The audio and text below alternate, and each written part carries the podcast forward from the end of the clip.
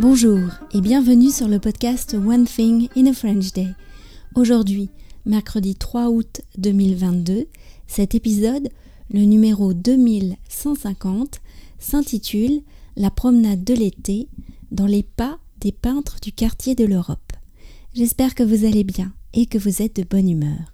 Je m'appelle Laetitia, je suis française, j'habite près de Paris et je vous raconte au travers de ce podcast un petit bout de ma journée. Vous pouvez vous abonner pour recevoir par email le transcript, le texte du podcast ou plus sur onethinginafrenchday.com. La promenade de l'été dans les pas des peintres du quartier de l'Europe. Pour ces épisodes de l'été, je vous propose une grande promenade à Paris. C'est agréable Paris l'été. On peut déambuler, regarder, s'intéresser, imaginer, prendre le temps de flâner notre grande promenade nous a déjà emmenés dans le quartier des Batignolles à la recherche de la statue de Maria de Rem. Depuis la semaine dernière, nous sommes dans le quartier de l'Europe, juste au-dessus de la gare Saint-Lazare. Anne-Laure m'accompagne et ensemble nous croisons des personnages qui ont marqué cette zone de Paris, des personnages connus ou moins connus. Aujourd'hui, nous partons sur les traces de tableaux de Manet et de Caillebotte. Dans le transcript avec notes, à l'occasion de cette promenade, vous recevez aussi des notes culturelles à écouter ainsi que des photos de notre promenade. La semaine prochaine, le podcast prendra une pause estivale de trois semaines, mais pas pour les abonnés au transcript, qui recevront une série d'épisodes sur un thème sucré. Je leur en laisse la surprise. Nous continuerons notre promenade de l'été fin août avec une dernière étape pour cette dernière étape, nous reviendrons dans le temps présent en faisant la connaissance d'un personnage bien réel. Bien sûr, je reviendrai avant notre départ pour la réponse à la devinette et vous en proposer une nouvelle. Alors, alors, nous sommes maintenant sur le pont de l'Europe. Nous sommes juste au-dessus de la gare Saint-Lazare. Avant d'arriver euh, pont de l'Europe, euh, nous sommes allés voir exactement où avait été peint par Gustave Caillebotte, rue de Paris, Temps de pluie, un des plus célèbres euh, tableaux de Gustave Caillebotte, qui se trouve à l'Art Institute of Chicago, donc aux États-Unis. Voilà, vous pouvez soit aller voir ce tableau aux États-Unis, vous pouvez aussi venir à Paris pour essayer de vous situer un peu. C'était quelle, euh, quelle adresse exactement? Rue de Turin, 16 rue de Turin, Normalement, si on se place à peu près là, on devrait avoir la même perspective que Caillebotte.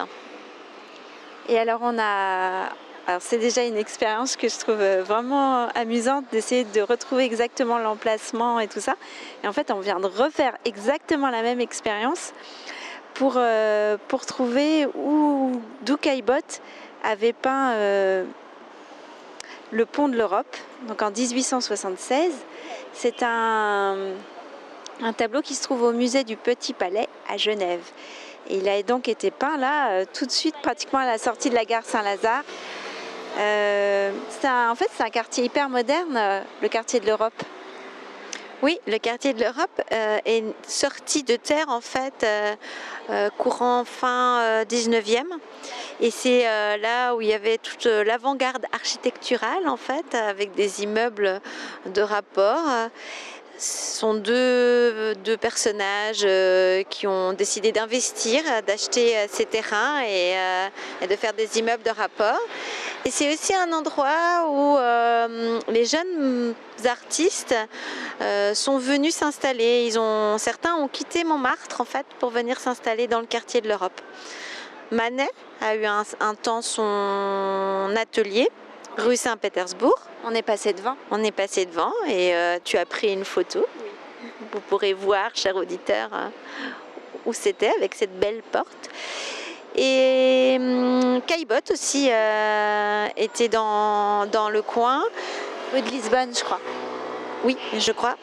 Et Caillebotte a d'ailleurs permis à Monet d'avoir un petit atelier pas très loin non plus quand euh, il euh, peignait toute sa série sur euh, les gares Saint-Lazare.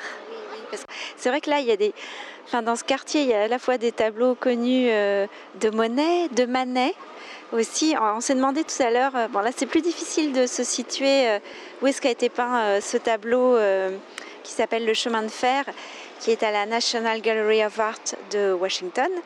Mais, parce que là, c'est pas accessible, mais c'est vrai que enfin, on retrouve bien l'ambiance de la gare Saint-Lazare. Donc Manet, Caillebotte, Monet, et puis d'autres artistes qui ont peint autour de la gare Saint-Lazare. Ouais, c'est vrai que c'est chouette. Peut-être ce qu'on peut, euh, on peut être un petit peu déçu parce que quand on voit ces magnifiques tableaux euh, de Caillebotte notamment, avec ces structures métalliques euh, assez grandioses, et aujourd'hui, on vient sur le pont de l'Europe, on est un peu déçu parce que il n'y a plus du tout, il reste quelques piliers, mais il n'y a plus du tout cette structure métallique. D'ailleurs, le, pilier nous a aidé à nous situer par rapport au tableau. on les regarde, on en voit là-bas, là. C'est ces structures-là. Oui, effectivement, dans le fond, on peut, euh, voir des structures euh, à croisillon. Mm. Alors que là, ils ont remplacé par euh, un grillage.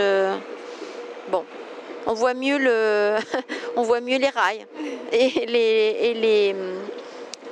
les, trains. Mais c'est beaucoup moins raffiné comme décor.